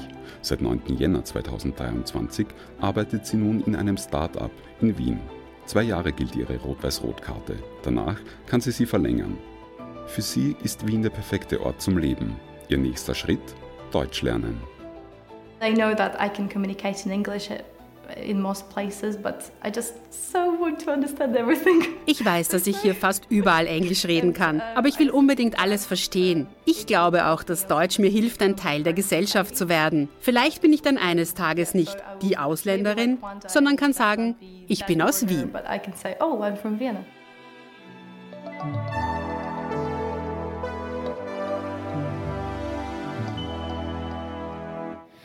Manche Expertinnen, wie zum Beispiel die Frau Schunitscher, sagen ja, dass äh, man in den letzten Jahren den Umstieg in die Arbeitsmigrationsspur äh, erschwert hat, um das Land äh, nicht sozusagen zusätzlich attraktiv zu machen. Aber Herr Amesbauer müsste nicht das Gegenteil der Fall sein. Auch wenn wir jetzt Johannes Kopf zum Beispiel ernst nehmen, müssten wir uns nicht attraktiv machen für die besten Köpfe, um die es ja global geht und einen Kampf gibt? Ja, da müssen wir uns die Frage stellen, warum nicht die besten Köpfe äh, kommen, sondern warum 110.000 illegale Köpfe kommen und auch im äh, Jahr 21 im Übrigen 40.000 illegale. Äh, noch einmal, das habe ich eingangs schon gesagt, ja, äh, Zuwanderung von Fachkräften für die Wirtschaft, für Schlüsselpositionen, sofern wir diese Menschen hier nicht selbst haben, ja. Aber wir als Österreich müssen uns aussuchen, wer zu uns kommt. Wir können es nicht hinnehmen, dass 110.000 über unsere Grenzen kommen, das Zauberwort Asyl über die, aussprechen. Über die, über die sozusagen illegale äh, Migration haben wir ja schon jetzt wirklich sehr ausführlich geredet. Jetzt reden wir über die äh, legale bzw. über die gesteuerte Arbeitsmigration. Und da möchte ich Sie fragen, ob Sie glauben, dass wir zum Beispiel Pflegerinnen aus den Philippinen, ich weiß nicht, Techniker aus Indonesien, äh, Ingenieure aus Vietnam bei uns aufnehmen sollen und gezielt auch anwerben sollen. Schauen Sie, es äh, sind ja vor allem, weil Sie den Pflegebereich angesprochen haben, da sind viele aus Osteuropa auch da, da gibt es ja auch äh, soweit kein Problem. Man muss ja immer auch schauen, wo kommen die Menschen her? Wo kommen sie her? Das jetzt, äh, äh das spricht jetzt für alle EU-Länder, da gibt es ja, gibt's ja keine äh, keine Probleme. Das Problem ist, dass wir so viele herkommen aus völlig kulturfernen Regionen, ja, vor allem aus dem arabischen Raum. Wir haben ja die Statistiken gesehen, Afghanistan, Syrien, Marokko und so weiter, vor allem aus dem islamischen Raum. Ja. Menschen mit einem völlig anderen Wertesystem, mit einem völlig anderen Wertekompass, wo die Frau nichts zählt, ja, äh, wo die Gesetze nichts zählen, weil es wird ja immer so auf die Rechtsstaatlichkeit okay. verwiesen, äh, aber für die zählt die äh, Scharia und nicht unsere Verfassung okay. und unsere Gesetze. Und andererseits haben wir aber das System, dass wir äh, die Einzigen sind, wir sind, wir sind die Dümmsten der Dummen in Wahrheit in Europa, Österreich, ja, weil wenn wir uns Nachbarländer anschauen, die machen Pushbacks, ja, die hören die Asylanträge gar nicht, die nehmen die Asylanträge, die vielleicht wir, auch in Ungarn sind, gestellt werden, gar Sie, nicht zur Kenntnis, okay. ja, aber wir machen das. Ja, ja, da, ja Eva, das höre ich immer, die sind gegen das Völkerrecht, die sind gegen die Menschenrechtskonvention, die sind gegen unsere Bundesverfassung, trotzdem machen es viele Länder, das machen die baltischen Staaten, das es machen gibt, die Polen, es gibt auch Länder, die, Griechen, die zum Beispiel, Italien, das Beispiel Ungarn, ihre Arbeitsmarktservices, Herr Amesbauer, äh, Außenstellen haben, ja, zum Beispiel ja, in Jakarta natürlich. oder ich weiß nicht, äh, in Manila und so weiter und so fort. Ja. Ist das ein Weg, äh, den Sie sich auch vorstellen könnten? Herr Gross, das passiert ja längst. Diese mhm. junge Frau aus der Ukraine, die hier zu mhm. Wort kam, wenn die nach dem 1. Oktober einen Antrag gestellt hätte, sie war vorher mhm. dran, würde mhm. es schon schneller gehen. Wir mhm. haben im 1. Oktober eine Reform der Rot-Weiß-Rot-Card bereits auf mhm. den Weg gebracht. Mhm. Seitdem sind auch die, die, die, Anträge sprunghaft und auch die Genehmigungen sprunghaft angestiegen. Und das ist gut so. Wir müssen natürlich unseren Wirtschaftsstandort attraktiv machen äh, für, für ausländische Arbeitskräfte in vielen Bereichen. Und da gibt es ja viele positive Beispiele äh, bereits. Ich denke etwa zum Beispiel an das Programm, das von, von Kolumbien Pflegekräfte in Österreich bereits aktiv sind. Die werden in Kolumbien ausgebildet, lernen dort auch bereits Basis in Deutsch und kommen dann direkt schon mit einem Einstellungsvertrag nach Österreich. So funktioniert qualifizierte Zuwanderung und nicht so, wie die Frau Sunic gesagt hat, dass wir schauen sollen nachher, ob noch die, die dann doch nicht bleiben dürfen, nicht doch da bleiben können. Qualifizierte Zuwanderung kann nur über rotes Rotkarte in unserem System funktionieren. Und da machen wir Fortschritte, da haben wir einiges auf den Wege gebracht. Und das zeigen auch schon die Zahlen. Ja, das funktioniert. Dass es noch mehr sein muss, keine Frage. Keine mhm. Frage. Und dass es noch besser werden muss. Nostrifikationen und dergleichen. Mhm. Aber da tut sich vieles im positiven Sinne. Okay, äh, bitte. Bevor ich zum Arbeitsmarktzugang etwas sage, ganz grundsätzlich. Genau heute ist es 30 Jahre her, wo die größte Kundgebung mit über 300.000 Menschen in Österreich stattgefunden hat. Das war die Antwort auf das FPÖ, äh, Ausländer raus, Volksbegehren oder wie das geheißen das hat, nämlich das Lichtermeer. Und das, das zeigt uns gut auf, das zeigt uns gut auf, dass in Österreich Menschen durchaus nicht nur ein Herz haben, haben, sondern auch Verstand und genau unterscheiden können, dass es Menschen gibt, die vor Krieg und Verfolgung flüchten und dass es auf der anderen Seite eben ein Regelwerk braucht, eben durch Reformierung der Rot-Weiß-Rot-Card. Da haben wir schon einige Schritte gesetzt. Durch zum Beispiel, unser Vorschlag wäre auch, dass wir eben schon in den äh, Ländern selbst äh, Anwerbeprogramme äh, starten, damit die Menschen sich bewerben können. OECD hat festgestellt zum Beispiel, dass Österreich das Potenzial von den Menschen im Gegensatz zu dem, was Kollege Ammesbauer sagt, gar nicht nutzt. Das heißt, dass die Menschen durchaus qualifiziert sind, aber es dann noch Probleme gibt bei der, beim Sprach Spracherwerb, beim, äh, bei der Nostrifizierung, bei der Anerkennung der ganzen Abschlüsse. Also da gibt es noch irrsinnig viel Luft nach oben. Sie haben es eingangs gesagt, WKÖ sagt auch, äh, 270.000 Menschen fehlen uns, 85 Prozent in der Industrie, an die 80 Prozent, glaube ich, sind es im Tourismus. Das heißt, wir brauchen dringend Fachkräfte, wir brauchen dringend Menschen, die hier arbeiten wollen und viele wollen aber nicht mehr kommen, weil die Debatte einfach in Österreich und dadurch die Atmosphäre mittlerweile schon so vergiftet ist, weil es Menschen gibt, die sagen, alles Illegale. Aus meiner Sicht ist kein Mensch, kein Kopf illegal. Es gibt irreguläre Menschen, schlicht weil es keine legalen Fluchtwege Jetzt gibt. Und wenn wir uns mal darauf einigen würden, dass kein Mensch illegal ist, sondern per se eine Existenzberechtigung hat, aber wir ein Asylsystem haben, das prüfen muss, ob dieser Mensch Anrecht hat zu bleiben oder nicht, nicht. Das wäre das eine. Könnten wir uns dem widmen, dass wir Menschen bewusst auch anwerben, Fachkräfte anwerben, die besten Köpfe anwerben, die für uns in Österreich auch arbeiten wollen. Das ist ja in unserem Sinn, wenn Menschen, die ausgebildet sind, die den Willen haben, arbeiten zu mhm. wollen, zu uns kommen. Mhm. Herr Einwallen und dann Herr Margreter. Ja, ich glaube, man muss einmal, noch einmal zwei, zwei Sachen klarstellen, um nur ganz kurz einen Rückblick zur, zur letzten Runde zu machen. Weil es darüber die Frage war, wird, wird das Thema eigentlich genutzt, um politische Kommunikation zu machen? Und dann müssen wir leider in Österreich sagen, ja, ÖVP und FPÖ nutzen dieses Migrations- und Asylthema leider, um Politik zu machen, um billige Politik zu machen. Man sieht es ganz ja, klar, wenn, wenn, ihr in irgendeinen Skandal verwickelt seid bei der ÖVP, dann wird das Thema hochgefahren. Stimmt. Und bei der FPÖ ist das einzige Thema, das, das überhaupt vorhanden ist, ist dieses Ausländer- und Migrationsthema. Und du hast nie was von Doskozil gehört, glaube ich. Und, mein, und, und dann, dann gibt es das zweite Oder Thema. Von den und, und, diese, und, diese, und diese und diese Vermischung, da müssen wir, da müssen wir eben aufpassen. Und ja, wir brauchen natürlich auch eine Migrationspolitik für Österreich, weil wir Fachkräfte und Arbeitskräfte brauchen im Land.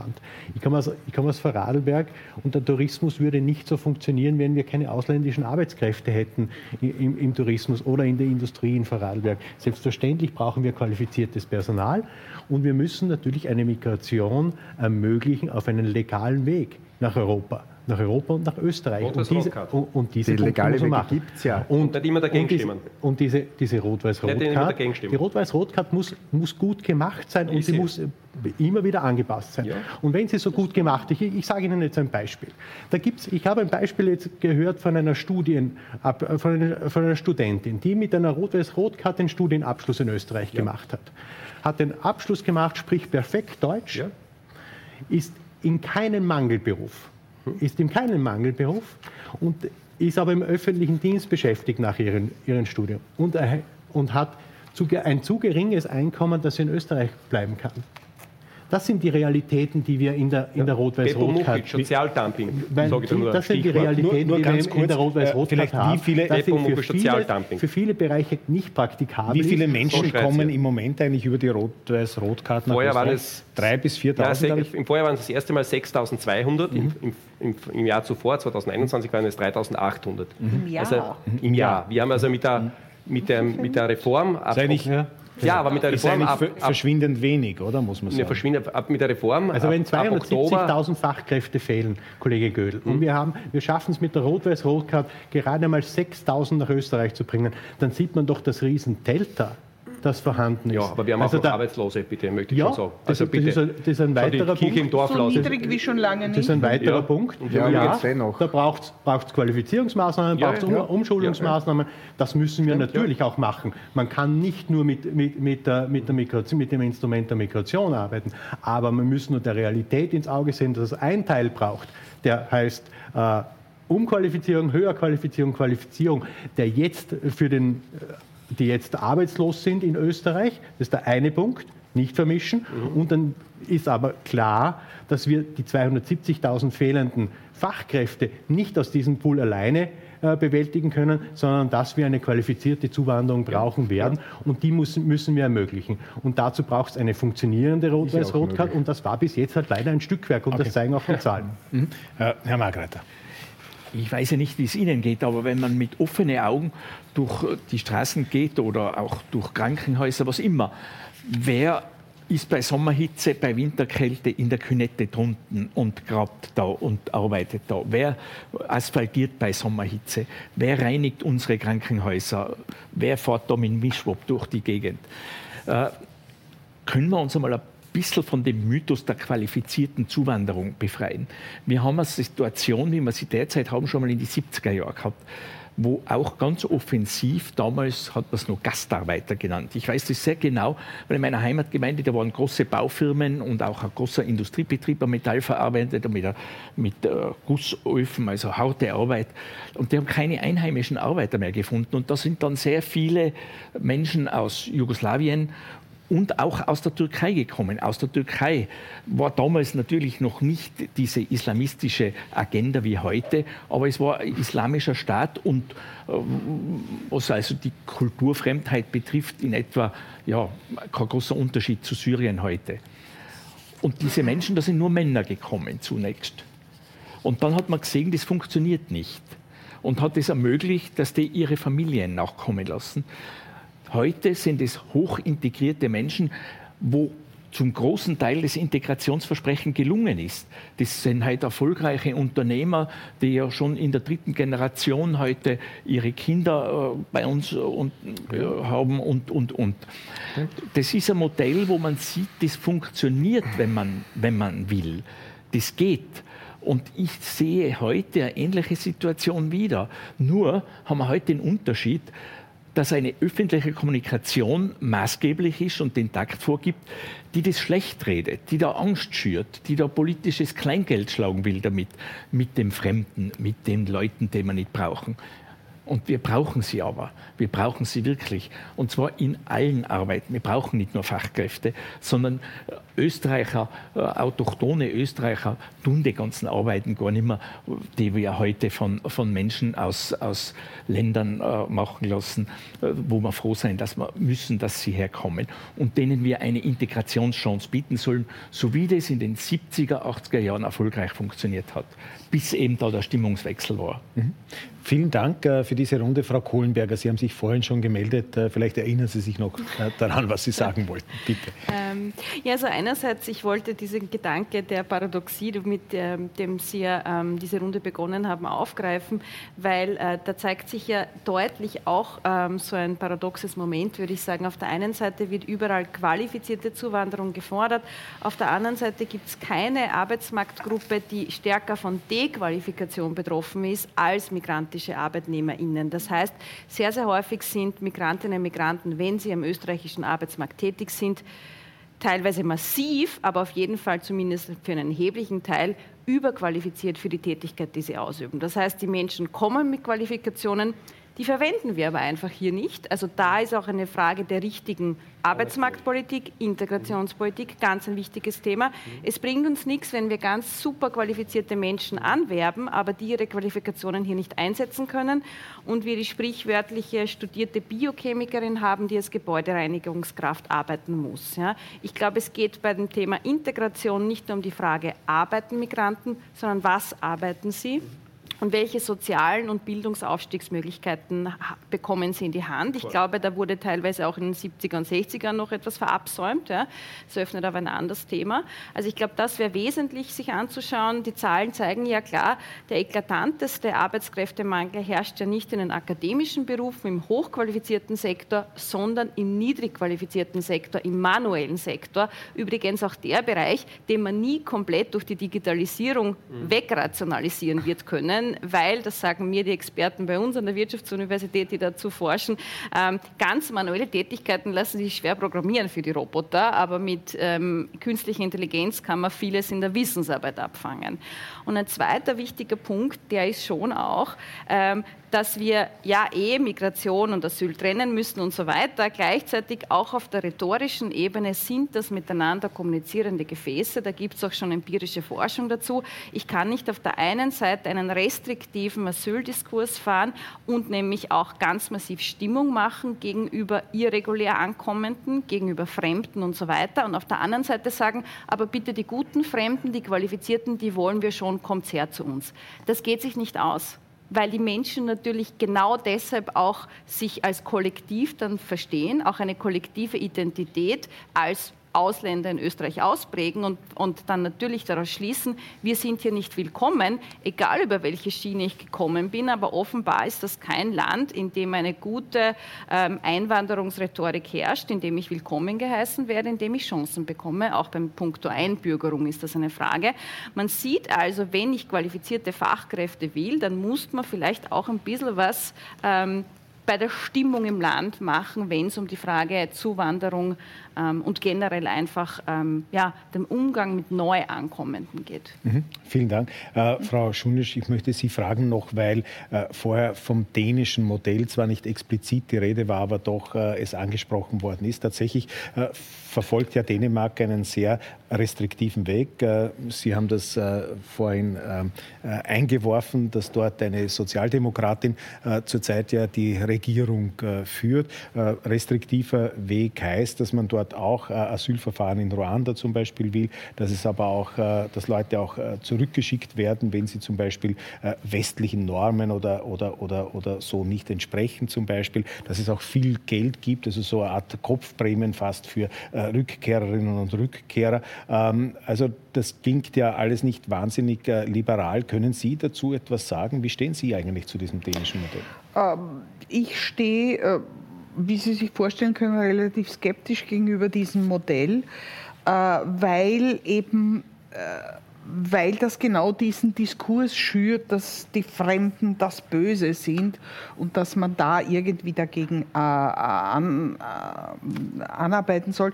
Und äh, diese, diese Idee von einer Auslagerung zum Beispiel nach Ruanda ist ja insofern schon äh, nicht praktikabel.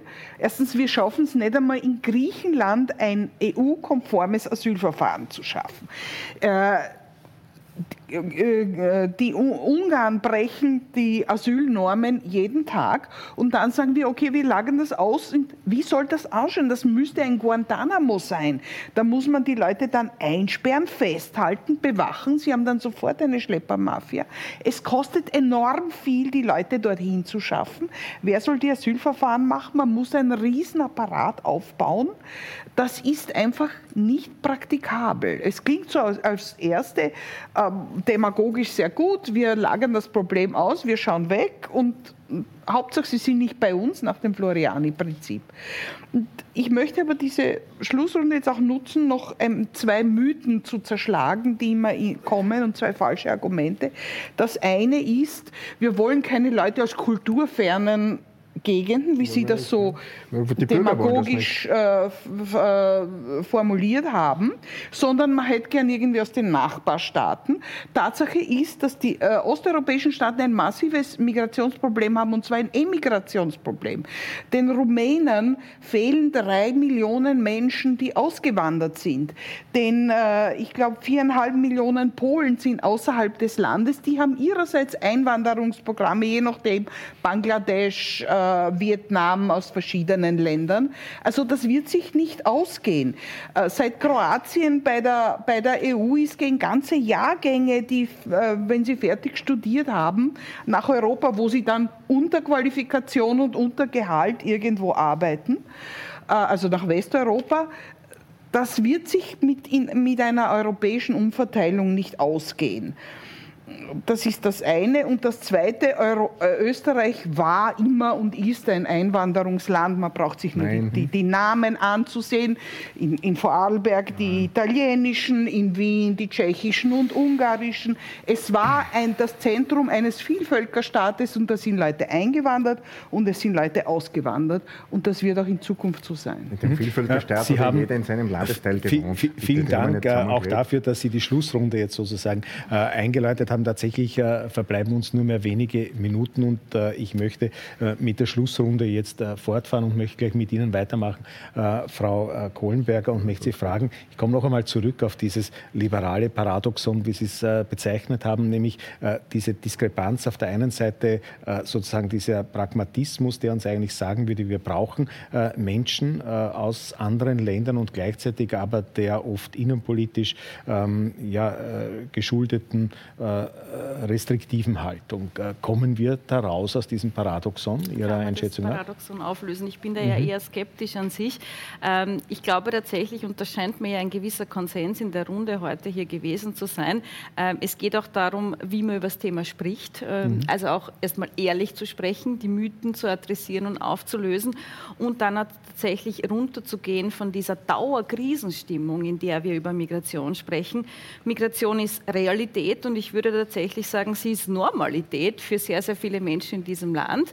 Ähm, wir tun aber so, als wäre es ein Dauerkrisenthema und mhm. das ist es eigentlich nicht. Und ich glaube, das könnte ein erster Schritt dahin sein, bevor wir überhaupt über Lösungen oder mhm. über Auflösungen von Pattsituationen mhm. sprechen. V vielen Dank dafür. Dann äh, gehen wir äh, noch äh, zu den ähm, Damen und Herren Abgeordneten. Herr Amesbauer, äh, können Sie sich vorstellen, ähm, einmal ganz ohne Emotionen oder weitgehend ohne äh, Emotionen rein pragmatisch an dieses Thema heranzugehen und auch der Vorstellung näher zu treten, dass wir eben äh, auch aus ökonomischen Gründen einfach Menschen aus äh, fernen Ländern und Kulturen äh, brauchen werden und dass wir äh, die, wie wir heute sie bezeichnet haben, irreguläre äh, oder auch illegale Migration eindämmen, auch auf durchaus humanen Wegen?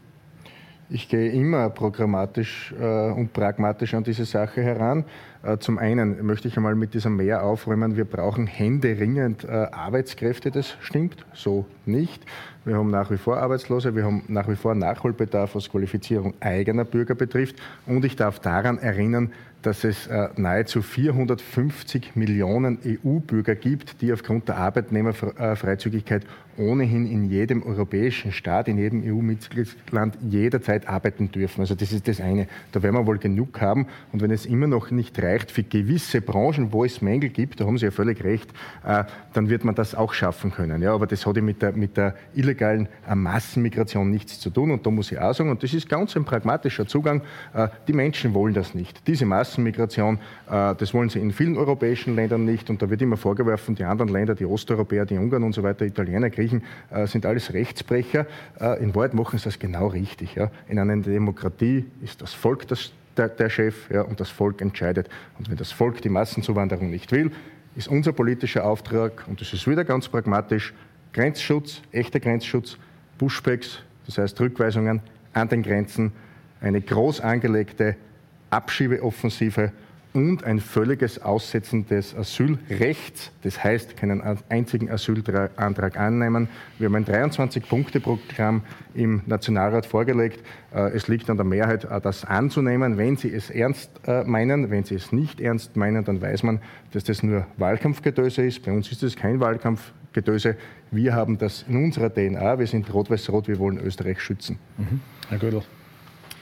Für uns ist maßgeblich, dass wir möglichst pragmatische Lösungen suchen. Unser Kanzler und unser Innenminister ist darin wirklich sehr bemüht und auch erfolgreich, wie wir bei den Vereinbarungen jetzt mit Serbien gesehen haben und auch jetzt mit Indien sehen.